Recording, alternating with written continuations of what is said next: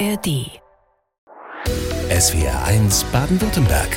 Leute mit Jens Wolters. Es wären Leute mit Julia Goldhammer, Archäologin beim Landesamt für Denkmalpflege. Was wolltest du als Kind werden? Ähm, Polizistin. Hat dann nicht geklappt oder nicht intensiv verfolgt? Ähm, nee, ich, also ja, ich habe es mir dann nochmal anders überlegt.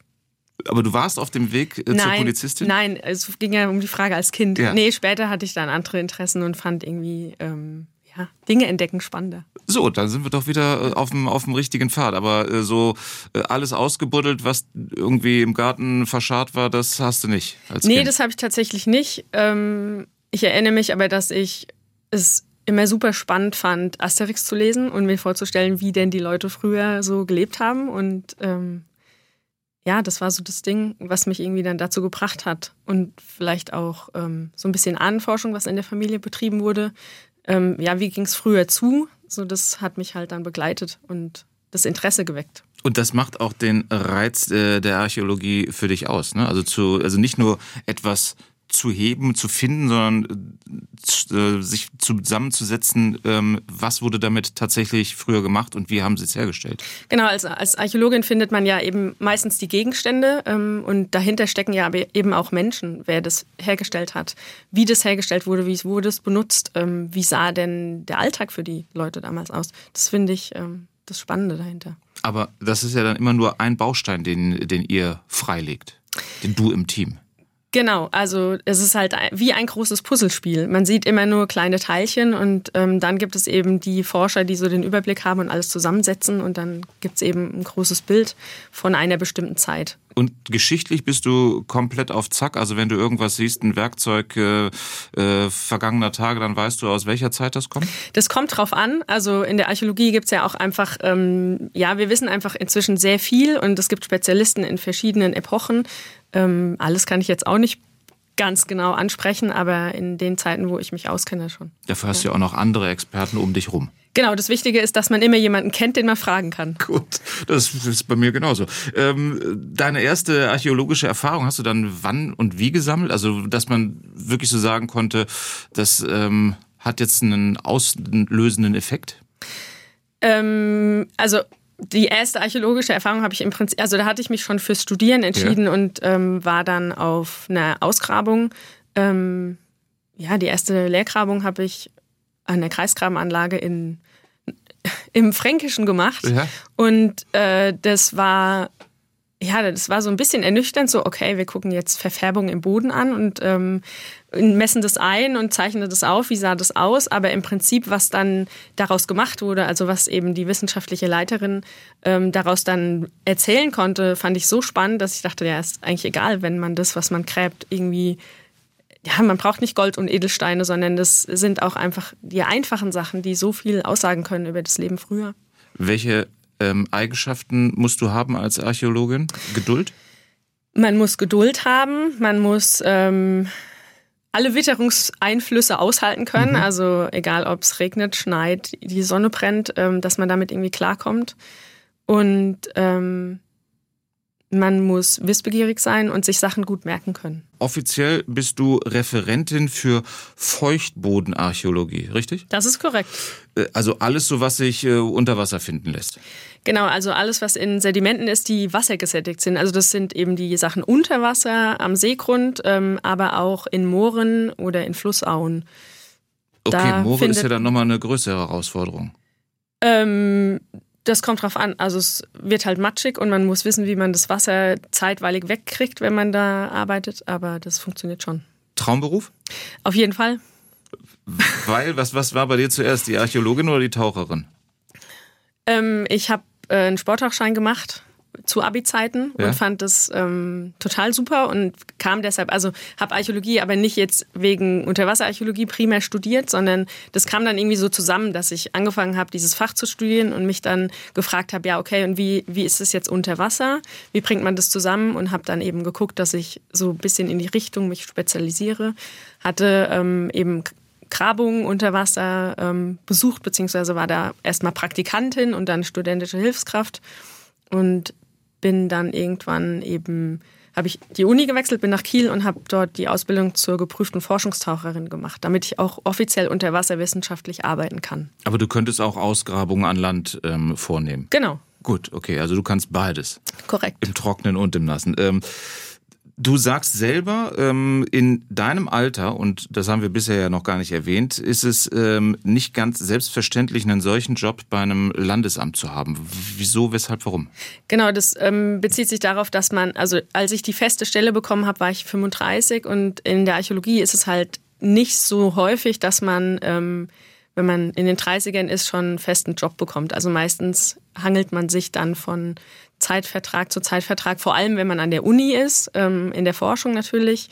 Äh, genau, am Landesamt hatte ich halt eben das Glück, dass ich zum richtigen Zeitpunkt mich auf diese Stelle beworben habe.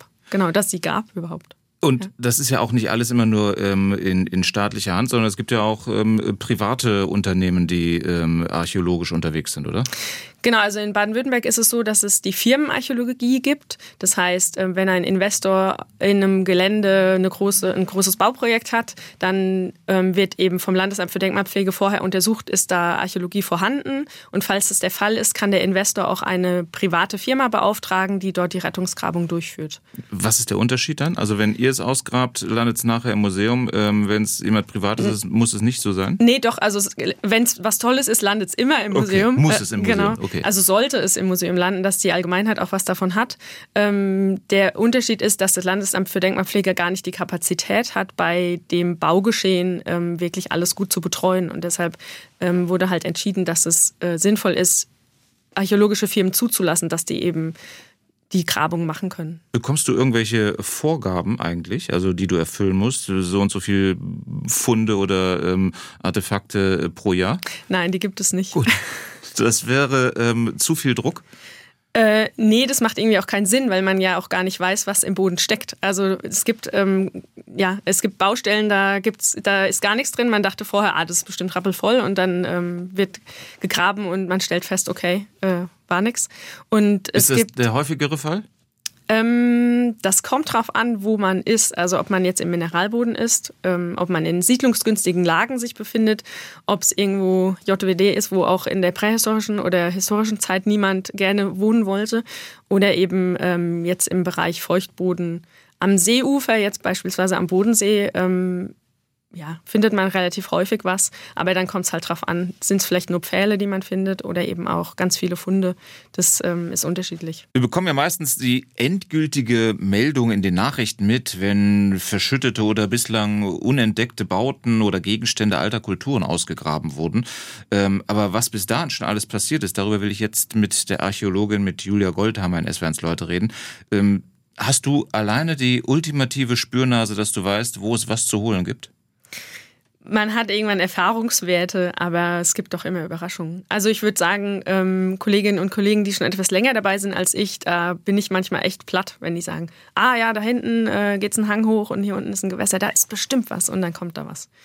Ja. Weil ihr euch die Regionen vorher angeschaut habt und dann halt auch ähm, geschichtlich abgeglichen habt, zu, zu sehen, wer war denn da schon mal so unterwegs oder hat da gewohnt oder also, gelebt? Man braucht eben so ein, bisschen, so ein gewisses geografisches Verständnis, ähm, wo Menschen gesiedelt haben könnten, wo es vielleicht ähm, besonders günstig war, oder man braucht eben auch das Hintergrundwissen, was man in vergleichbarer geografischer Situation schon gefunden hat oder was aus der Umgebung bekannt ist, aus welchen Zeiten. Dann hat man schon, kann man schon Treffer landen, wenn man sagt, sagt, die Wahrscheinlichkeit ist höher, dass man das findet. Und bis ihr dann sozusagen ähm, das, das erste Mal mit dem Nee, mit dem Spaten macht ihr wahrscheinlich nicht, sondern bis ihr, bis ihr die Ausgrabung startet. Was muss bis dahin passiert sein? Also ihr habt wahrscheinlich ja auch so einen gewissen bürokratischen Anteil bei eurer Arbeit. Genau, also im Landesamt für Denkmalpflege ist es ja auch so, dass es ganz viel ähm, um Rettungsgrabungen geht. Also in der Feuchtbodenarchäologie machen wir auch Forschungsgrabungen, aber eben auch Rettungsgrabungen. Und das Rettungsgrabung heißt was? Ähm, wenn irgendwo gebaut wird, dass man im Vorfeld ähm, eruiert ist der Archäologie im Boden. Wenn ja, dass es eben dokumentiert wird, ähm, damit eben die Information für die Nachwelt erhalten bleibt und nicht undokumentiert zerstört ist und keiner mehr weiß, was dort mal gelegen hat, gestanden hat. Und ähm, das, wenn du es aufteilen könntest, äh, wie viel ähm, Prozent deiner Arbeitszeit verbringst du hinterm Schreibtisch?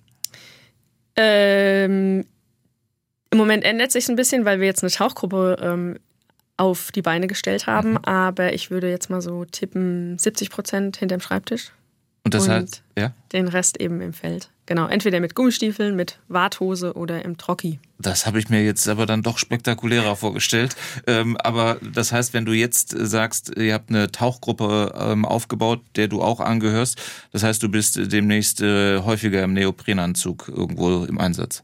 Genau, also ich habe einen Trilaminat-Trockentauchanzug. Also wir gehen meistens eher in, in Herbst, Winter, Frühjahr ins Wasser und da ist es dann doch etwas frisch. Da Warum, ziehen wir lieber einen Trockenanzug an. Warum zu der ähm, Jahreszeit? Ähm, die Sicht ist besser und es ist weniger los auf dem See. Also aus Sicherheitsgründen ist es ähm, dann einfacher zu arbeiten. Okay, aber es ist auch äh, deutlich zapfiger, also kälter. Genau, es ist kälter, aber man kann sich ja warm anziehen. Natürlich, es gibt äh, ja kein schlechtes Wetter und kein kaltes Wasser, es gibt nur schlechte Kleidung. Ähm, aber ihr müsst auch noch so ein paar äh, andere Dinge berücksichtigen, die Natur und äh, alle, die da sonst noch so drin leben.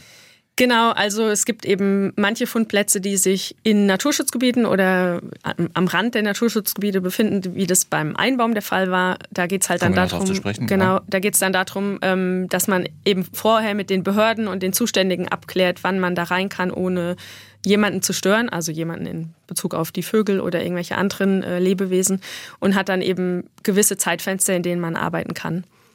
Geht ihr eigentlich jedem ähm, äh, Verdacht oder jedem Hinweis nach?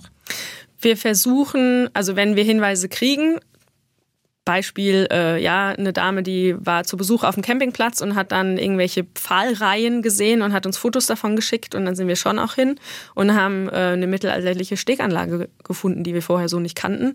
Das ähm, ist echt super, wenn aus der Bevölkerung Hinweise kommen. Und manchmal wissen wir halt dann, ja, das kennen wir schon und manchmal ist es tatsächlich was Neues. Also wir versuchen das zu tun. Wenn ich äh, eine Annahme habe oder einen Verdacht klingt immer wie so nach Polizei, ähm, wenn ich was entdeckt habe, wo ich meine, da könnte geschichtlich mehr hinterstecken, wo melde ich mich? Genau, die Zuhörenden können sich sehr gerne ähm, an uns wenden und zwar finden Sie ähm, die Mitarbeitenden des Landesamts für Denkmalpflege auf der Homepage denkmale-bw.de und da gibt es dann Kontaktadressen das Landesamt für Denkmalpflege. Dafür arbeitet SWRs Leutegast Julia Goldhammer als Archäologin. Mit wem arbeitest du, mit welchen Berufsgruppen ähm, Hand in Hand dann? Ähm, mit anderen Archäologen. Ja. äh, mit, ja, also mit der Bauindustrie, ähm, mit Forschern aus anderen Bereichen, also mit Naturwissenschaftlern natürlich, die teilweise auch bei uns im Landesamt für Denkmalpflege mhm. ähm, arbeiten und ganz wichtig sind ähm, für die Feuchtbodenarchäologie. Also da haben wir Kollegen, die sich mit ähm, Jahrringen beschäftigen, wie alt Bäume sind, äh, wann sie geschlagen wurden. Es gibt welche, die gucken archobotanisch, ähm, welche Reste haben wir von Pflanzen in den ähm, Pfahlbausiedlungen beispielsweise, die uns was erzählen, was die Menschen damals gegessen haben. Und das ähm, sind so wichtige Berührungspunkte. Oder wir haben auch einen Geoarchäologen oder Bodenkundler, der sich eben ähm, auskennt mit der Sedimentationsgeschichte.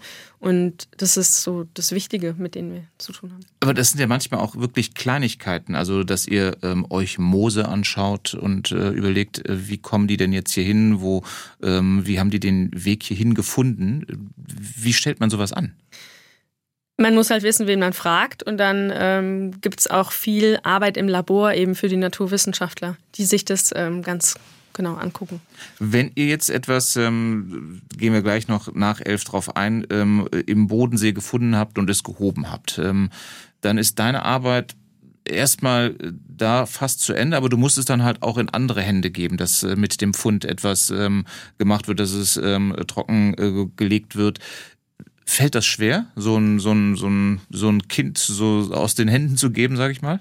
Nein, es ist ja so, also das geht dann erst an die Restaurierung, die sich darum kümmern, dass ähm, eben dem Holz oder den organischen Bestandteilen, ähm, dass die so erhalten bleiben, wie sie sind, weil sonst würden die ja kaputt gehen. Also es ist bei uns schon so, beispielsweise beim Einbaum aus dem See rein, dass wir ähm, während der Dokumentationszeit schon gemerkt haben, dass wir uns wirklich beeilen müssen, weil das Holz halt schon anfängt, ähm, sich an der Luft zu zersetzen. Man muss da wirklich dann ähm, schnell agieren und ähm, das in die Hände der Restaurierung geben, dass die eben alles dafür tun, dass das Objekt so bleibt, wie man es eben geborgen hat. Und dann taucht das Objekt ja im besten Fall irgendwann ähm, als Ausstellungsstück in einem Museum auf. Genau, und in der Zeit dazwischen gibt es eben noch ganz viel Forschungsarbeit zu tun am Schreibtisch. Die Doku fertig machen, ähm, alles zusammenfassen, Vergleichsfunde anschauen, sich zu überlegen, wie man bestimmte Eigenheiten erklären kann. Und ähm, diese Informationen sind, dienen dann eben auch als Grundlage für eine Ausstellung. Und die Ausstellungsmacherinnen und Macher, die ähm, wenden sich dann eben an uns und kriegen die ganzen Unterlagen und Daten und die beraten wir dann auch. Und dann hoffen wir, dass eben die spannenden Objekte in einem Museum der Allgemeinheit gezeigt werden können. Und bist du dann genauso gespannt, wenn du das Objekt äh, letztendlich irgendwo in einem Ausstellungsraum siehst, was, daraus, was daraus geworden ist, ja, auf jeden Fall. in welchem Zusammenhang es auch präsentiert wird? Ja, das ähm, finde ich immer ziemlich spannend, was daraus gemacht wird, was man selber mal ausgegraben hat. Bist du da immer komplett zufrieden oder denkst du manchmal, ah, hätte man vielleicht ein bisschen besser in Szene setzen können? Da steckt so viel Arbeit drin.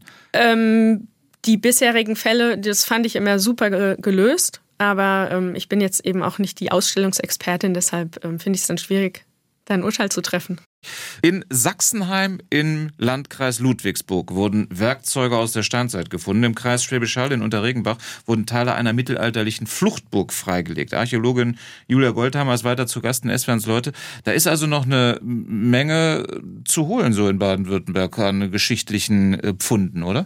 Ja, natürlich. Also Baden-Württemberg ist voll von kulturellen, äh, von kulturellem Erbe und ähm viel, ja, interessanten Informationen, die man aus dem Boden ziehen kann. Und dein Lieblingsboden ist der äh, im Bodensee, also alles, was sozusagen schon eine gewisse Feuchte abbekommen hat.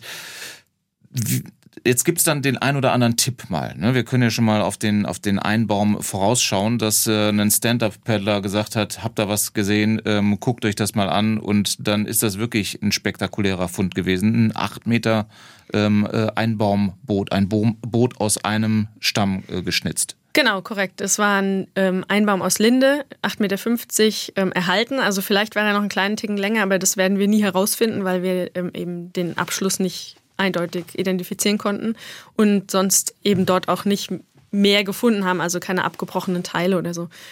Ähm, ja, also es ist, man kann vieles entdecken und ähm, in wassergesättigten Bereichen ist es halt auch unglaublich gut erhalten. Also vor allem das Material, was man an Land oder im Mineralboden eben nicht hat. Holz, äh, Textilien, irgendwelche Reste von Früchten, von ähm, ja, Nahrung, äh, die die Menschen gegessen haben, das ähm, findet man eben nicht. Was wir eben auch finden, sind ähm, die Hinterlassenschaften, die man mal so wie die halt jeder so hinterlässt. Okay. Ähm, äh, Pfahlbauten äh, gibt es eine Menge, die auch schon, schon gefunden wurden. Was, was steckt noch im, im Bodensee oder was vermutest du und dein Team? Genau, im Bodensee gibt es eben neben den Pfahlbauten im Flachwasser auch ganz viele Einbauten aus dem Mittelalter, so Steganlagen, Landestellen. Ähm, wir haben auch ja, Strukturen, wo man noch nicht so ganz genau weiß, was das genau ist. Ähm, aber es gibt eben auch ganz viele untergegangene oder versenkte Schiffe oder Flugzeuge, denen wir eben im Projekt Frax und Tiefsee auf der Spur sind.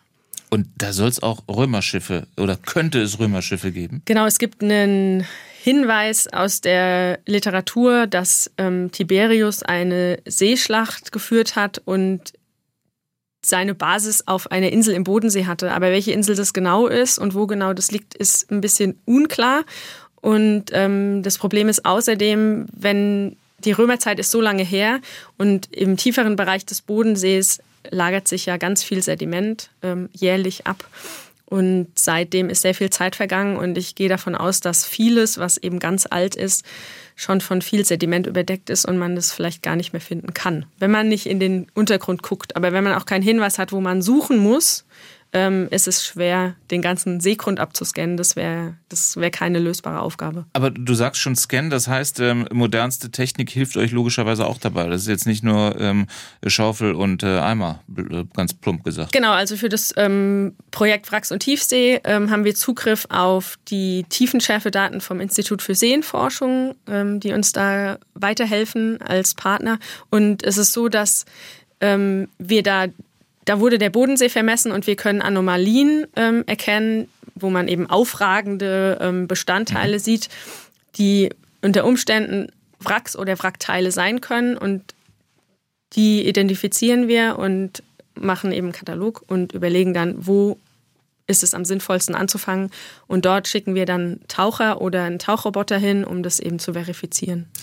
Wie tief ist der Bodensee an der tiefsten Stelle? An der tiefsten Stelle ist er 251 Meter. Das heißt, also da geht dann kein, äh, kein Mensch mehr runter, sondern da muss der Roboter geschickt werden. Genau, also es gibt natürlich ähm, krasse Tech-Taucher, die ähm, ja mit ihren Kreislaufgeräten bis auf 100 oder auch mehr Meter kommen, vielleicht bis 150 oder so. Aber das ist dann sehr, sehr aufwendig und das macht dann mehr Sinn, ähm, einen Roboter einzusetzen. Eine Scherbe haben wir vielleicht alle schon mal irgendwie im Wald oder auf dem Feld gefunden. Ähm, das, äh, die ist dann vielleicht in den seltensten Fällen antik, sage ich mal. S1 Leutegast Julia Goldhammer bringt da als Archäologin äh, ganz andere Dinge zutage. Dein größter Pfund ist äh, das, was wir schon angesprochen haben, der Einbaum bisher. Da genau. kommt wahrscheinlich noch viel, viel Größeres. ja, das werden wir mal sehen. Aber das war auf jeden also der größte, also 8,50 Meter muss man erstmal ja. toppen. Ähm, und es war auch das, was mich wirklich stark beschäftigt hat. Also die Vorbereitung der Bergung, das ähm, hat viel Zeit in Anspruch genommen. Und dann eben auch die Dokumentation an Land ähm, und jetzt die Nachbereitung. Das ist schon ein großes Projekt. Ein Boot aus einem Stamm geschnitzt, wie alt? Ähm, Geschätzt? Ja, geschätzt. Wir haben es ja datiert. Also wir haben mit äh, Dendrochronologie versucht, ähm, die Jahrringe zu datieren. Das ging nicht so ganz gut. Deshalb haben wir dann die Radiokarbon-Methode äh, zur Hilfe genommen und konnten das dann eingrenzen, dass dieser, dieser Baum zwischen 2300 und 2200 vor Christus ähm, gefällt worden sein muss. Wahnsinn. Okay. Und ähm, macht dich das ehrfürchtig, wenn du da rangehst? Ja, schon. Also es ist halt... Ähm, ja, man, man stellt sich halt dann vor, okay, äh, vor so und so viel, also vor über 4000 Jahren saßen schon mal Menschen in diesem Boot. Was haben die wohl gemacht? Ähm, was haben die transportiert? Wo wollten die hin? Wie ist es denen ergangen? Warum ist der Einbaum überhaupt dort an Ort und Stelle liegen geblieben? Also ist die Besatzung irgendwie abhanden gekommen oder ähm, haben die gesagt, ach, wir parken den hier und lassen den da liegen? Weil so ein, so ein Einbaum ist, ähm, ist ja schon eine krasse Arbeit, den herzustellen und den einfach liegen zu lassen und nicht mehr abzuholen.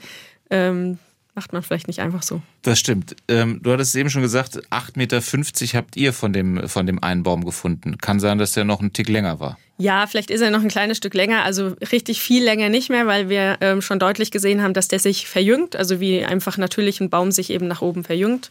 Ähm, es gibt natürlich also es gibt noch andere Einbäume, die wir jetzt aus dem Federsee kennen oder auch ähm, von Schweizer Seen, die dann bis zwölf Meter lang sind, aber so lang wird er sicher nicht gewesen sein. Und wie hole ich dann äh, 8,50 Meter lang so ein, so ein Gefährt, äh, was tausende Jahre unter Wasser lag, äh, ans Trockene? Ganz sicher? Ähm, ja, also es gab eben viele Diskussionen, wie man das dort machen kann. Der lag halt an der blöden Stelle, weil direkt neben Naturschutzgebiet, wo man nicht mit einem Autokran hin konnte, ähm, im flachen Wasser, wo es keine Chance gab, mit einem Kranschiff hinzukommen. Und ähm, hätte man ihn weggeschleppt und er wäre in tausend Teile zerbrochen, dann wäre den See rein runtergeflossen. Das wollten wir auch gerne verhindern und deshalb mussten wir uns dann dazu entscheiden, ihn in Teilen zu bergen. Der war von Anfang an sowieso schon in mehrere Stücke zerbrochen ähm, und die Bordwand war sehr fragil, also dass wir, ähm, ja, wenn man den angefasst hat, war das wirklich richtig weich. Dass der im, an der Basis noch relativ stabil war. Das hat sich dann erst im Laufe der Zeit gezeigt, aber es war trotzdem, denke ich, die sinnvollere Entscheidung zu sagen, wir zerlegen den ähm, restaurieren ihn eben dann in Stücken mhm. und setzen ihn wieder zusammen, weil es dadurch eben nicht die Gefahr gab, dass er sich selber zerlegt. Und dieses Zerlegen, dieses Zersägen, ähm, tut dir das in der, in der Seele weh? Ich finde es schon, ich fand es schwierig, das äh, mit anzugucken. Aber es ist okay, weil es ging darum, dieses, das Objekt eben von der Stelle wegzuholen, wo es gefährdet war. Also gefährdet ähm, von irgendwie ankernden Schiffen zerstört zu werden oder eben der Erosion zum Opfer zu fallen oder beim Niedrigwasser im Winter aufzufrieren und dann komplett kaputt zu gehen. Deshalb äh, musste es dort schon weg und ähm, dadurch, dass es eben das älteste bekannte Boot aus dem Bodensee ist, finde ich es auch wichtig, das der Öffentlichkeit zu präsentieren und dann eben im Museum auszustellen. Wo ist der Einbaum jetzt zu sehen? Der Einbaum ist noch nicht zu sehen, der liegt immer noch in der Konservierungslösung, äh, bleibt da auch noch ein bisschen und dann muss die Restaurierung eben noch mal ran, den zusammenzusetzen und es muss auch noch die Ausstellung konzipiert werden und der Plan ist eben, dass er dann im Archäologischen Landesmuseum in Konstanz gezeigt wird. die Stand-Up-Paddler oder der Stand-Up-Paddler, der den ähm, entscheidenden Tipp gegeben hat, bekommt er eine Belohnung? Ähm, Weißt du so nicht? Also es, offiziell ist es nicht so, dass es jetzt irgendwie vorgeschrieben ist, okay. äh, für Tipps kriegt man so und so die Belohnung oder so. Ähm, ja, er war bei der Bergung dabei, wir haben ihn eingeladen und äh, er fand es total spannend und das ist ein das ist doch Belohnung. super. Ja, also ähm, wir haben auch tausendmal ihm erklärt, wie super das war, dass er uns Bescheid gesagt hat. Ich glaube, das weiß er auch. Äh, wir wissen das sehr zu schätzen, dass ähm, wir eben von der Info ähm, ja profitieren konnten. konnten genau. genau. Wir bleiben in Leute nochmal bei dem Einbaum, einem Boot aus einem Stamm, das äh, Archäologin Julia Goldheimer mit ihrem Team aus dem Bodensee gehoben hat. Das reichte ja dann nicht. Jetzt wird äh, dieser Fund vorbereitet dafür, dass er irgendwann im Museum steht. Aber du möchtest wissen, ähm, was ist das für ein Holz, wie viel Arbeit steckt dahinter. Das geht ja dann über deine eigentliche Arbeit hinaus. Das ist dann dein eigenes Interesse. Genau, also ich ähm, es gibt eben so Experimentalarchäologen oder Archotechniker, die sich tatsächlich mit den Fragen beschäftigen, mit welchen Werkzeugen haben die Menschen in prähistorischer oder historischer Zeit Dinge hergestellt, wie sind sie vorgegangen, ähm, welche Techniken haben sie angewandt. Und ähm, mit den Kollegen zu sprechen, das ist immer sehr erhellend, weil man dann so erfährt, wie viel Wissen ähm, die Menschen hatten mhm. über ähm, alle möglichen Dinge. Beziehungsweise sie konnten ja nicht in den Baumarkt gehen und sich mal eben drei Beile kaufen, sondern das musste ja selber hergestellt werden. Und da gab es sicherlich damals auch schon Spezialisten, die genau wussten, ähm, wie sie diese Objekte herstellen mussten. Und äh, es gab Handel. Der eine hat dann eben Beil gegen was anderes eingetauscht. Und dann diesen Einbaum zu betrachten und sich zu überlegen, oder auch jedes andere Objekt, wie wurde das denn ähm, überhaupt bearbeitet und wie viel, wie viel steckt da einfach drin, das ähm, finde ich ziemlich spannend. Du hast ähm, herausgefunden, äh, euer Einbaum ist eine Linde. Genau, das. Ähm, Weil leichter als eine Eiche. Ja, also der, man kann eine Holzprobe nehmen und dann gebe ich die zu meinen Kollegen aus der Dendrochronologie und die gucken sich das an und erkennen anhand bestimmter Merkmale im Holz, was das für eine Holzart ist. Und dann gehst du das Ufer am Bodensee ab und guckst, wo stehen hier eigentlich bitte Linden, ähm, weil wie kommt die Linde äh, in den Bodensee? Ähm, ja, die Idee war, sich zu überlegen, okay, wo, wo konnte das denn, also ja, woher haben die vielleicht eine Linde gehabt? Dann frage ich eben meinen Experten, meinen Kollegen Oliver Nelle, der ist äh, Dendrochronologe und kennt sich eben mit Bäumen aus und weiß, ähm, in welcher Zeit wo welche Bäume gestanden haben und kann halt Hinweise dazu geben, ob das jetzt irgendwie ein besonderer Baum war, ob man ähm, ja, eine Linde gesucht hat, die vielleicht einzeln stand, weil die dann besonders schön lang und gerade mhm. war.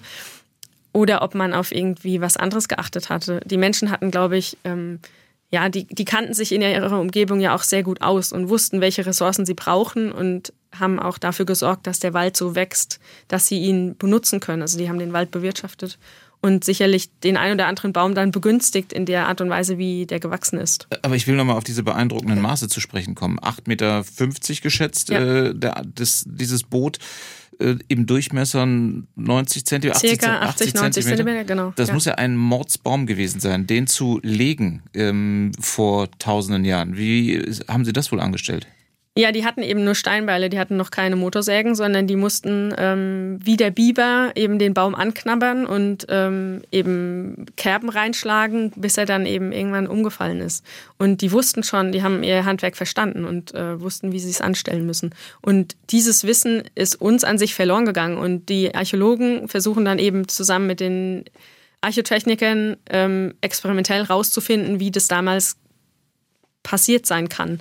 Da gibt es dann auch ähm, Waldstücke, ähm, wo man ausprobiert, ähm, wie kann man Bäume fällen und wie hält man einen Ball, damit es am besten funktioniert. Oder man stellt dann fest, oh, die haben ganz schön Materialverlust, das bricht immer alles auseinander.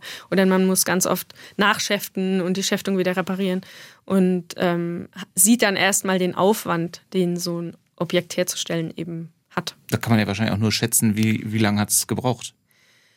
Ja, ähm, das weiß ich jetzt gar nicht mehr auswendig im Kopf, wie, wie viele Mannstunden man für mhm. so einen Einbaum berechnet. Ähm, aber es war schon ordentlich Arbeit, die da drin gesteckt hat. Und ja auch im, im Detail, das ist ja äh, durchaus ähm, liebevoll äh, hergestellt worden. Also wie, wie da, ich, da fehlt mir teilweise dann wirklich die Vorstellungskraft, wie das äh, angestellt wurde. Mit welchen Werkzeugen? Genau, also ähm, es ist so, dass die im Prinzip die Außenseite des Baumes, die haben sie halt wahrscheinlich entrindet und die haben sie zumindest bei unserem Einbaum ähm, im Rumpf so gelassen und haben dann für die Bordwand die eben zugearbeitet und haben dafür ähm, Steinbeile benutzt oder so Dechsel und konnten damit eben Was sind so. Dechsel? Das sind ähm, Beile, die an einer Seite gerade sind und an der anderen, also der, Okay. der sind ein bisschen anders gefertigt und ähm, haben damit praktisch ähm, ja Holzstückchen für Holzstückchen abgetrennt von diesem Baum, beziehungsweise sie haben halt ja vorher ähm, ein Stück abgespalten und dann den Innenraum ausgehöhlt und das dauert halt seine Zeit. Ich habe dich jetzt immer als Unterwasserarchäologin oder Archäologin vorgestellt. Bist du eigentlich nicht eher so eine Entdeckerin? Ja, das trifft auch ganz gut. Hörst du lieber Ähm, nee, weil ich ja nicht nur Sachen entdecke, weil ich ähm, Geschichte? Du legst Geschichte frei. Ja, das stimmt. Ja, okay. Und was ich mich gefragt habe, so wie du es gerade auch beschrieben hast, dass das eben kein Job ist, äh, acht bis fünf oder sonst irgendwie sowas und dann ähm, packst du die Sachen zusammen, sondern dass du ja auch über deine Arbeitszeit hinaus dem Thema dich irgendwie äh, widmest. Bist du so ein, so ein Ide eine Idealistin oder ein Nerd, was, was das Thema angeht? Ähm, ich bin ja schon sehr spezialisiert. Also es gibt manchmal Leute, die verstehen irgendwie nicht so ganz, wa- was das denn soll, was da denn das Spannende daran ist. Ich finde es halt, es beschäftigt mich natürlich auch in meiner Freizeit so, wenn ich irgendwas sehe, ähm, ziehe ich immer Vergleiche zu früheren Zeiten. Wie war das da? Oder wie haben, wie, ja, oder wenn ich einfach feststelle, wie einfach wir es heutzutage haben oder wie viel Luxus wir haben, ähm, ja, dann immer wieder drüber nachzudenken oder mir in Erinnerung zu rufen, die, wir haben es gut im Vergleich zu den Menschen ähm, in früheren Zeiten. Und das aus der Geschichte zu lernen, finde ich total wichtig, dass man irgendwie das, was man hat, schätzen kann, weil es ähm, mit einfachen Mitteln wie in der Steinzeit natürlich auch geht und man kann leben, aber ähm, es ist sicherlich äh, viel, viel schwieriger. Das glaube ich. Nimm mir den Nerd bitte nicht äh, übel. Also den meinte ich gar nicht ähm, komplett negativ, aber ich mag es Leute, äh, die halt aufgehen in einem Thema und das habe ich, das Gefühl habe ich halt bei dir so. Ja, ich finde es mega spannend und ähm, ich bin auch sehr froh, dass ich ähm, Archäologie machen kann und dass ähm, die Leute um mich herum Verständnis dafür haben. So, jetzt hast du gesagt, was alles zu deiner Arbeit dazugehört. Ähm, äh, ihr hebt ähm, einen, einen Fund, äh, legt den trocken, dann wird er irgendwann fürs Museum äh, vorbereitet. Dann ist die Arbeit dokumentiert worden und abgeschlossen. Und dann, dann gehst du an deinen Schreibtisch und guckst, was habe ich denn hier sonst noch so liegen, wo treibt's mich jetzt hin? Äh, Es ist ganz, ganz viel, was parallel läuft. Also es liegt halt immer wieder, ähm, liegen irgendwie Anhörungen auf meinem Tisch, die ich mir angucken muss. Ähm, da entwickelt sich dann erst im Laufe der Zeit irgendwie ein Projekt raus. Oder es geht darum, ähm, zu überlegen, was wir jetzt unter Wasser ähm, beobachten müssen und wo wir vielleicht eingreifen müssen, wo was kaputt geht. Und es läuft ganz, ganz viel parallel. Also so, dass ich nur mit einem Projekt beschäftigt bin und das abschließen kann und dann das nächste kommt, das ist eigentlich nie der Fall. Okay, also deine- es deine- wird nie deine- ausgehen. Deine, das ist doch schön. Also du wirst immer zu tun haben. Ja. Deine aktuelle Baustelle ist welche? Ähm, es gibt äh, eine Handvoll aktuelle Baustellen. genau. Also ähm, ja, es wird ja viel gebaut am Bodensee und wir begleiten eben auch ähm, Uferrenaturierung oder wenn ein Hafen erweitert wird oder so. Das steht demnächst an. Oder auch ähm, im Blautal in Ulm, wenn mal was ähm, ausgebaggert wird. Oder am Federsee, wenn irgendwo was gebaut wird. Im Bereich, in dem es eben Feuchtbodenerhaltung gibt. Da ist immer viel los.